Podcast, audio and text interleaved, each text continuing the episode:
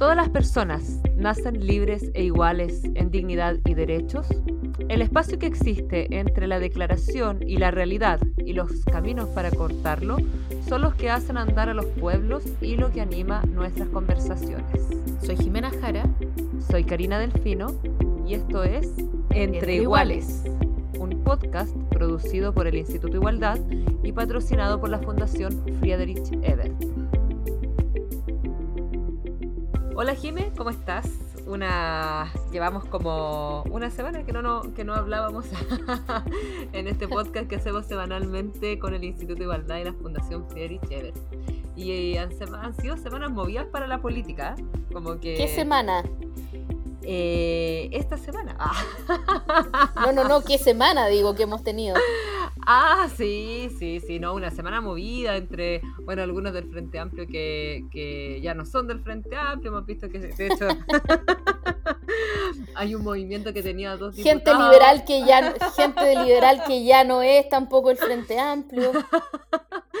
un movimiento que tenía dos diputados y creo que se quedó con uno, y bueno, en fin, tenemos una, una, semana bien movida políticamente. Y en el Partido Socialista también pasaron algunas cosas, porque el Comité Central del día jueves determinó o reflexionó deliberó y finalmente decidió que el Partido Socialista tenía que fortalecer una alianza de izquierda democrática, en el fondo dando como, eh, haciendo como un contrapeso a la DC dentro de unidad constituyente y por otro lado tampoco Em, haciendo la diferencia con, el, con los sectores como más de izquierda.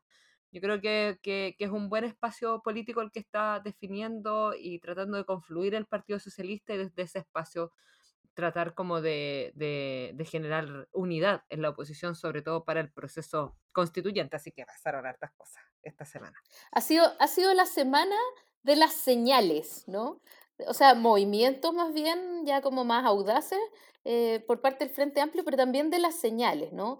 Eh, el presidente del Partido Socialista también salió eh, diciendo como que le gustaría mucho pactar con los amigos que tenemos al frente, así que em, ahí está, está, todo lleno de señales. Llegó la se acabó la primavera, pero, pero igual seguimos en tiempos de romance, parece. Y vamos a ver cómo, cómo ocurre. Pues, como todas las relaciones, esto puede terminar muy mal o muy bien.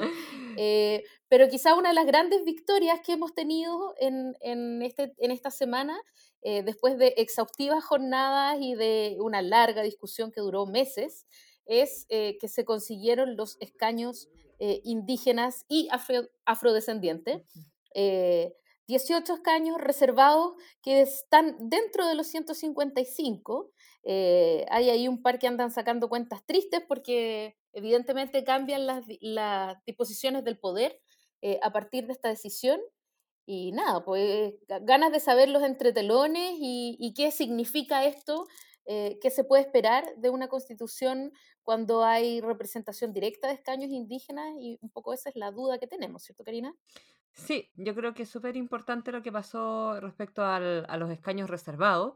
Eh, la verdad que a mí me gustaba más la propuesta como que hubiesen sido por fuera de los 155, que hubiesen sido cupos más bien eh, eh, aparte de los que se eligen electoralmente en los distritos, pero, pero entiendo también la dificultad de la negociación, que tampoco están, están los votos para hacer esa reforma constitucional y que dependía mucho de una derecha que fue muy, muy tosuda en poder entender la importancia de, de, la participación de los pueblos indígenas en el proceso constituyente. Entonces, entiendo la dificultad que, que, se había generado y que este fue una forma de poder eh, dar como solución a lo que estaban pidiendo principalmente las comunidades indígenas. Entonces, Creo que el proceso constituyente, particularmente la convención constitucional, va bien encaminada. Tendremos una convención constitucional con paridad de género y con escaños reservados para pueblos indígenas, lo cual probablemente la va a ser como una de las convenciones constitucionales o asambleas constituyentes inéditas en el mundo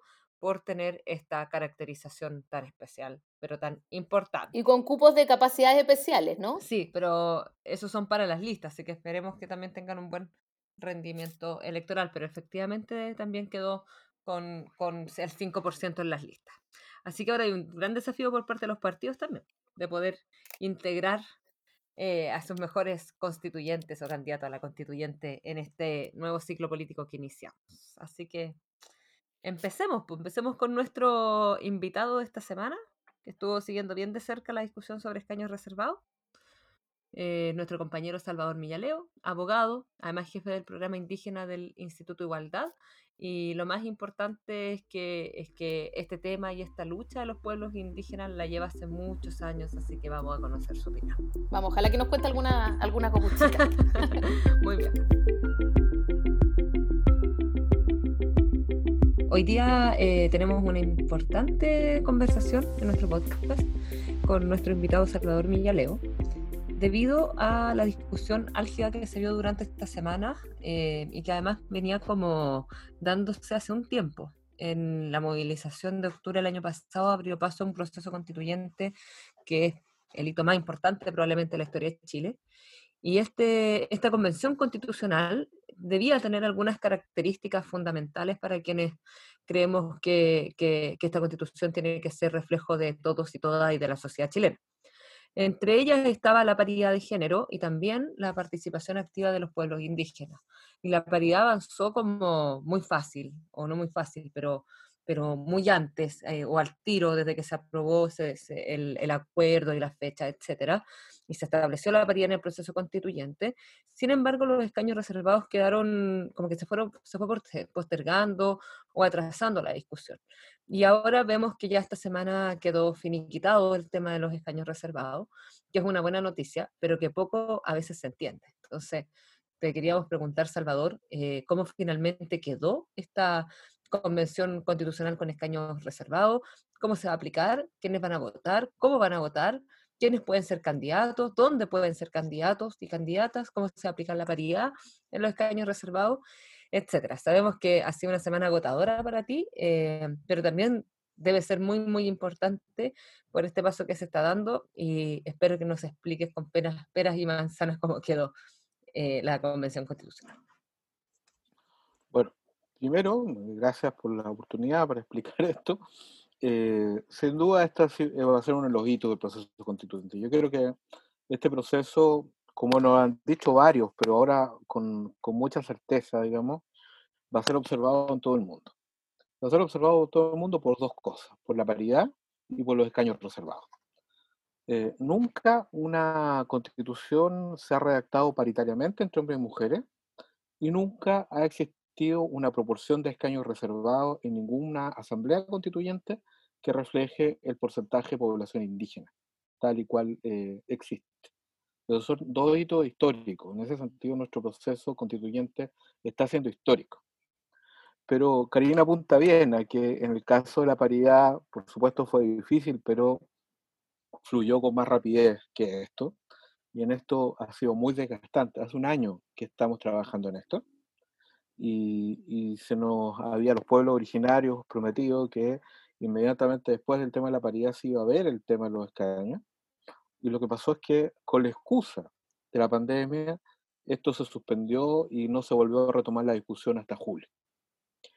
Eh, y desde julio, en julio presentamos una indicación, digo presentamos porque eh, parte, fuimos parte de un grupo de trabajo que se construyó en enero, eh, aclarar, este es un proceso que para mi gusto debió haber tenido consulta indígena.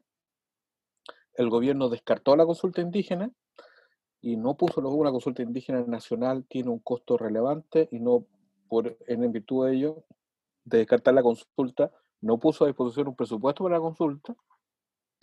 Y frente a eso, numerosas organizaciones indígenas eh, decidieron concurrir al Parlamento para expresar sus visiones, en ausencia de un mecanismo de consulta y de aquellos que, que participamos en esas discusiones en el Congreso, eh, en enero decidimos constituir una red de trabajo, un grupo de trabajo, y confluimos con eso con un conjunto de organizaciones indígenas. Las organizaciones indígenas se estructuraron en torno a los alcaldes mapuche, eh, quienes congregaron en torno a sí alrededor de 60 organizaciones indígenas en todo el país, de los que habían decidido tomar parte en el proceso constituyente.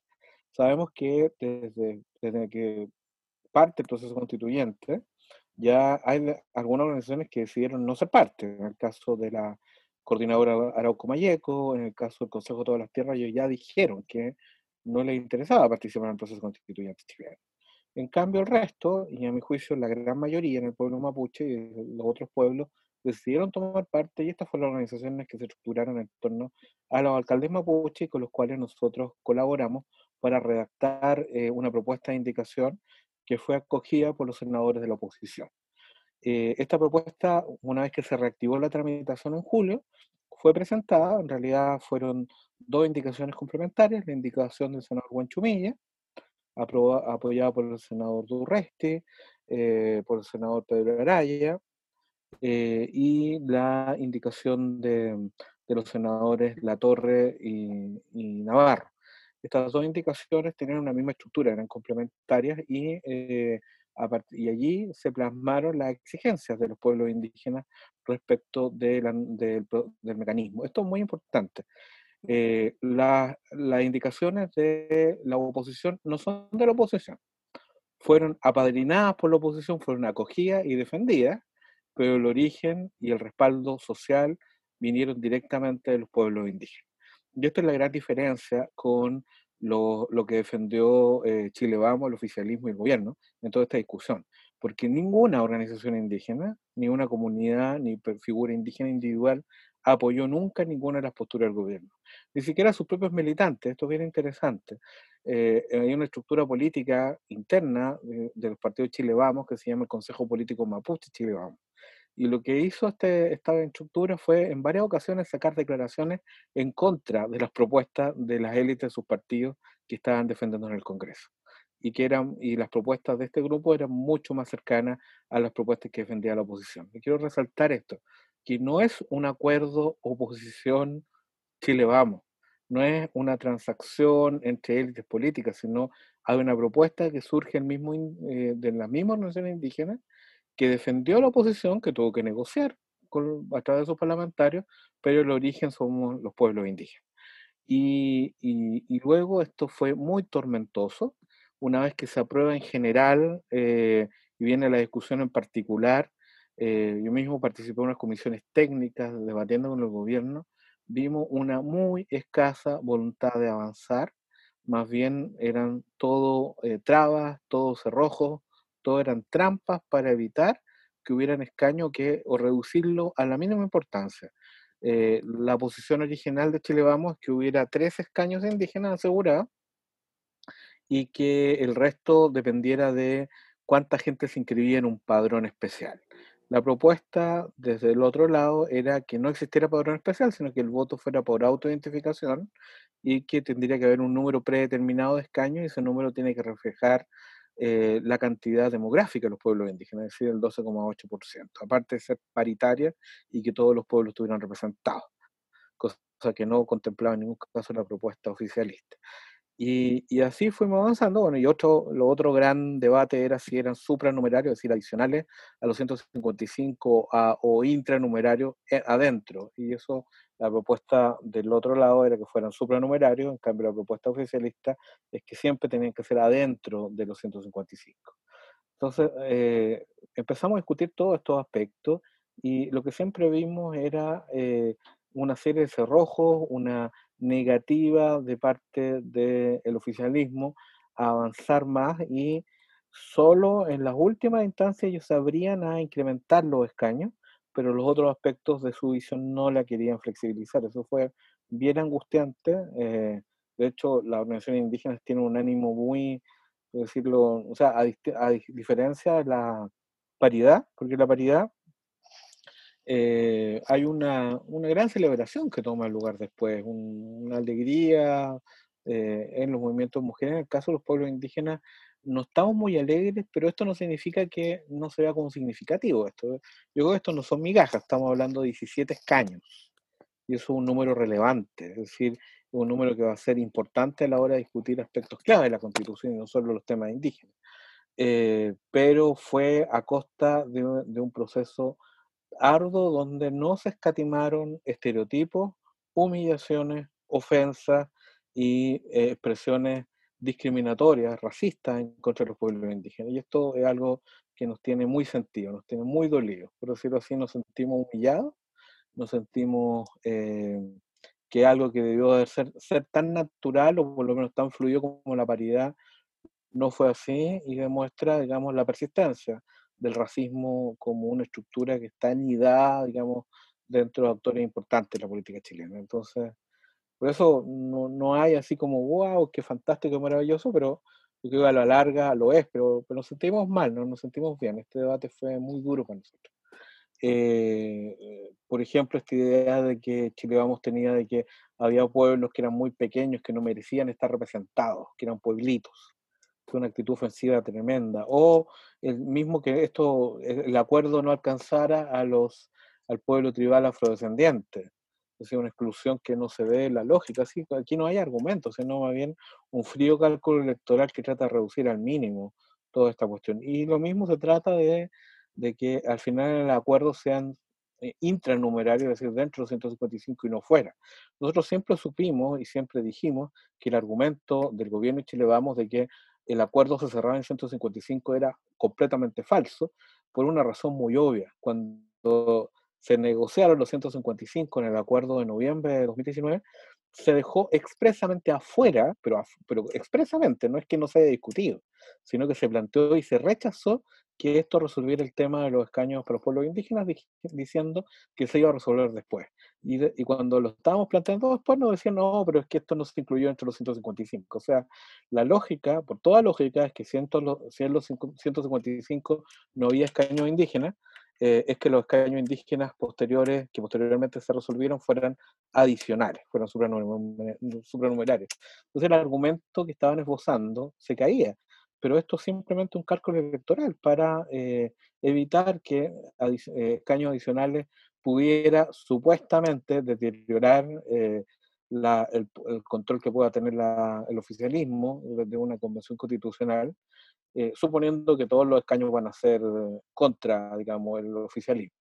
Entonces, digamos, nos sentimos vulnerados pero en perspectiva histórica, si uno lo ve históricamente, claro, el acuerdo es relevante primero porque la oposición logró, dentro de los que, bueno, hubo cosas que no logró, pero hubo cosas que logró. Primero, lo importante es que no dependiera el número de escaños de un, de un padrón, porque el padrón va a ser limitado considerando que estamos en pandemia y que hay poco tiempo para construirlo. Eh, y luego las, exclusiones o los barreras de acceso clásicos de los pueblos indígenas, cuando están en ruralidad o que tienen baja escolaridad para hacer todo el trámite para moverse a un padrón especial. Eh, entonces, se va a haber un padrón para determinar los electores indígenas, es decir, van a ser electores indígenas solo aquellos que estén inscritos en un registro especial. Este registro van a ser los que están en los registros de CONADI ya, que son pocos, y respecto a los demás, se va a abrir un periodo especial que puede ser incluso por clave única, con varias facilidades, hasta 45 días antes de la elección. Pero en términos de construcción de padrón, un plazo muy exiguo y, bien desigual respecto a cómo se construye el padrón eh, chileno. O sea, eso, la verdad, yo decirles que estoy eh, un poco defraudado. Lo único que me tranquiliza es que la cantidad de escaños no, no depende del padrón. Eso me parece que fue bueno que se cayera esa idea de Chile, vamos, porque era, era, era lo peor, digamos. Em, pero los escaños van a ser 17, no van a ser 3, después propusieron 8, después llegaron a 15 y se movió hasta 17 más el escaño eh, eh, afrodescendiente. Entonces eh, se movió hacia un número relevante un número que corresponde, que se aproxima al máximo a lo que, a lo que sería, digamos, el porcentaje el 12,8%, o sea que son 19, digamos, en términos rigurosos de número respecto a los 155. Entonces, siendo intranumerario, eh, el, 2, el 13% de 155 son 19. Entonces, estamos lo más cerca que se pudo. Entonces, era mucho más cerca de lo que ofrecían eh, hace un mes atrás, que eran 15. Entonces el ánimo de los pueblos indígenas era, bueno, que esto ya está bien, por lo menos no depende, era un número predeterminado, y además permitía este número que todos los pueblos indígenas estuvieran representados. Oye, Salvador, em, y, respecto a esto, tú decías delante, yo no estoy contento eh, quisiera pedirte, quizás una pregunta capciosa, pero, pero ¿cómo se portó la oposición en esto? Más allá de que efectivamente sabemos que contaron con los votos y tal, eh, ¿los sintieron ustedes como aliados? O, hubo momentos en los que ustedes sintieron que no habían puesto la misma tinca que, por ejemplo, para garantizar la paridad de mujeres? ¿Cómo, cómo fue esa, como de guata, te pregunto? No, pero bueno, de guata también igual hay que ser justo. En rigor defendieron las posturas de los pueblos indígenas. Hay varias cosas que uno podría decir, bueno, ¿por qué suspendieron tanto la tramitación? ¿Por qué solo retomaron hasta julio? Y que de hecho fue gracias al senador Huenchumilla que se reactivó en julio esto. ¿Por qué lo suspendieron entre abril y junio y no se avanzó? Ahí hay una cosa que nos reprochan. Y bueno, ahí o sea, fueron aliados fieles, pero un poco blandengue a veces. Eso es lo que podríamos decir desde la guata. Pero, pero en términos de perspectiva, eh, con todas las dificultades y, lo, y como yo vi directamente lo duro, lo, lo impenetrable muchas veces que era la, la derecha, me parece que, hicieron una labor comprometida. A lo mejor pudieron ser más eficaces, siempre uno puede decir eso después de la batalla, pero, pero el resultado me parece positivo. Por eso, eh, digamos, no, es como para decir, ¡ay, qué maravilla! Y, guay, y estallar en, lágrimas de felicidad, pero a la larga es un hito histórico, sin duda, sin duda, y yo se lo agradezco a los parlamentarios de la oposición creo que sin duda el senador Huenchumilla el que más brilló, pero, pero todos los que estuvieron ahí eh, hicieron una buena parte. En particular, yo hablé con Alfonso Urresti, con Leonardo Soto, con la comisión mixta, y Alfonso, bueno, todo el año en la comisión del Senado de la Constitución, eh, de, de, Constitución del Senado, y hicieron un trabajo, digamos, constante. Eh, pero bueno, en definitiva, para lo que ha sido la actitud de la oposición histórica con los pueblos indígenas en los últimos 20 años, uno podría decir que es sobresaliente, en todo caso. o sea que elevamos el estándar bastante, entonces por eso hay que ver las cosas en perspectiva larga. Las cosas no son perfectas y, y sobre todo en temas como este, y en muchos de los temas nosotros vamos a ver en la Convención Constitucional que el mundo conservador se va a batir con uña y dientes y nosotros con todas nuestras divisiones y controversias nos debilitamos.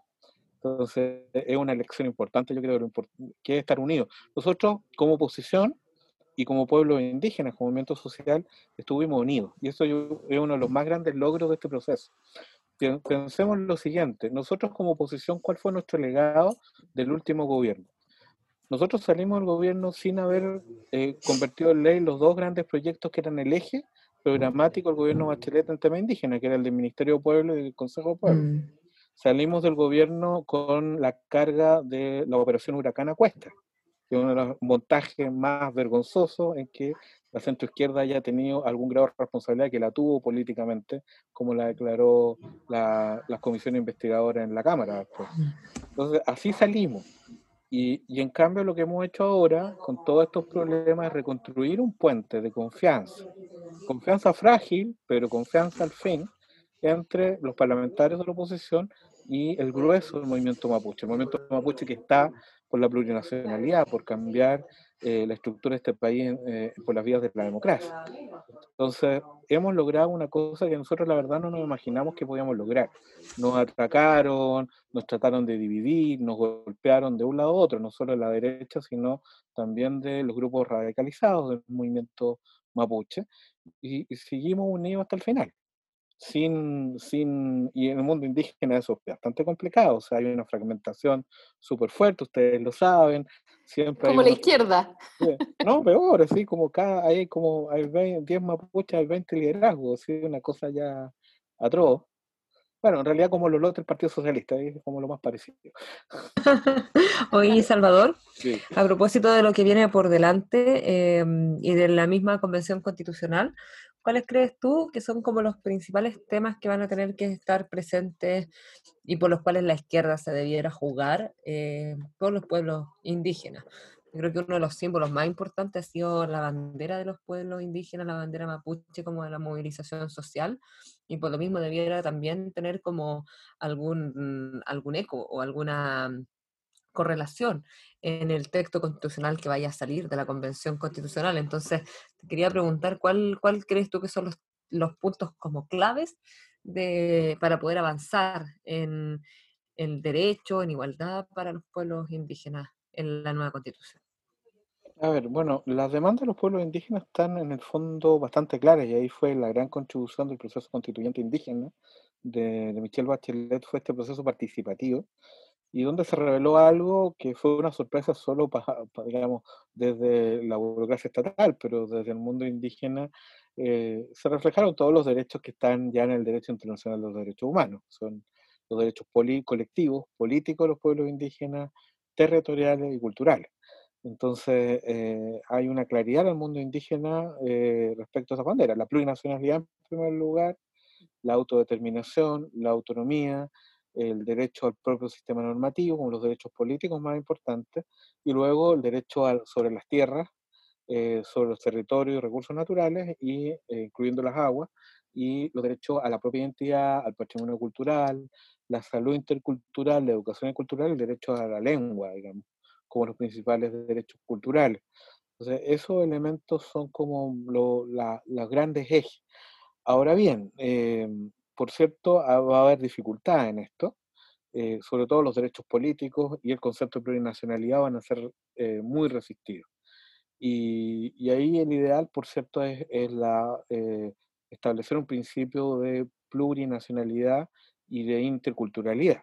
Ahora, esto va a ser bien resistido por la derecha, o sea, lo que vimos ahora es un anticipo, pero aquí hay que tener presente que lo fundamental de todo, o sea, más que el concepto o el nombre plurinacionalidad, es el contenido. Y el contenido de la plurinacionalidad eh, es la autodeterminación.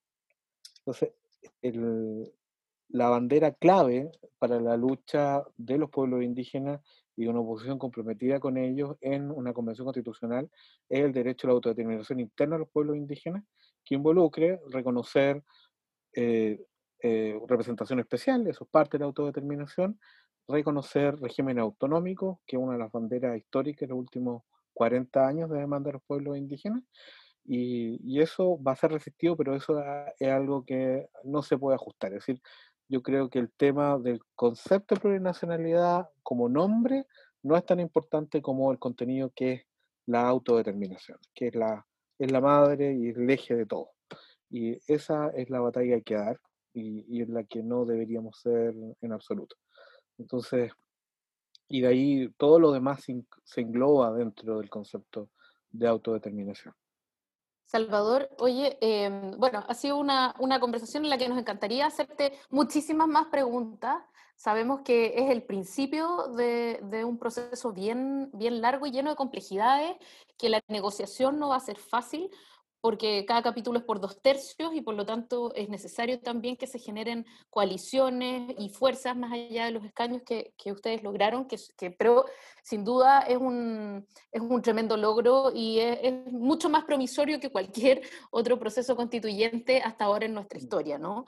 Eh, somos un referente en, ese, en este momento. Y te quiero pedir que nos eh, recomiendes alguna película o una serie o un libro que nos ayude como a reflexionar sobre estos temas, nos deje pensando, eh, marcando ocupado, puede ser un estudio, pero ojalá algo más, más ligero, más entretenido para poder eh, meternos en estos temas. Mm, bueno, para los seguidores de la serie, a propósito de, de pensar cómo podría ser una, una interacción con regímenes autonómicos e indígenas, les recomiendo una serie colombiana, que era una serie policial. No sé si la vieron, que estaba en Netflix, se llamaba Frontera Verde. No, yo no la he visto, pero me quedo con la tarea ahora. Sí, sí la, yo tampoco la he visto, así que también voy a tener tarea. Es una, es una serie de, relativa a unos crímenes que suceden en la parte selvática, digamos, de Colombia. Eh, y donde, mm, claro, es una serie de Netflix eh, está en Netflix todavía, ¿sí? Eh, donde hay una serie, son muertes de mujeres, un femicidio, y va una policía a investigar esto, y, y, justo toca que es un territorio donde hay una jurisdicción indígena también. Entonces tiene que investigar qué está pasando y tiene que eh, ella como una autoridad del Estado, agente del Estado, tiene que empezar a conversar también con la autoridad indígena y coordinarse. Entonces ahí está la sospecha, fueron los indígenas o fueron los narcotraficantes que, que se aprovechan de esos lugares. Y eh, un thriller bien interesante y todo en un contexto muy verde, el, el hábitat eh, donde vive un pueblo indígena. Eh, es muy entretenido, o sea, tiene contenido feminista, contenido indígena y, y, es latinoamericano, o sea, es una realidad más cercana. Así que, ¿Cómo se llama? Para que nos quede ahí. Frontera, Verde. Frontera, Verde, está en Netflix todavía. Muy bien. Oye, Salvador, muchas gracias por haber aceptado la invitación. Una semana bien movida, bien discutida. Eh, pero como tú decías, este es un proceso histórico y la verdad que, mm, eh, bueno, Chile es un país bien pequeño. Vivimos con una, con una constitución Em, que fue creada en dictadura, pero hoy día probablemente el proceso constituyente, como tú lo decías, va a ser inédito en el mundo, con paridad de género, con escaños reservados, eh, probablemente con una participación también, no sé, no sé cuánta, pero del mundo independiente, no solamente del mundo de los partidos políticos y, y por lo tanto creo que se hace muy importante. Así que gracias Salvador por comentarnos, por explicarnos, por hacernos entender en fácil lo difícil. Así que muchas gracias. Muchas gracias. Bueno, gracias a ustedes, un abrazo. Chao. Chao, chao.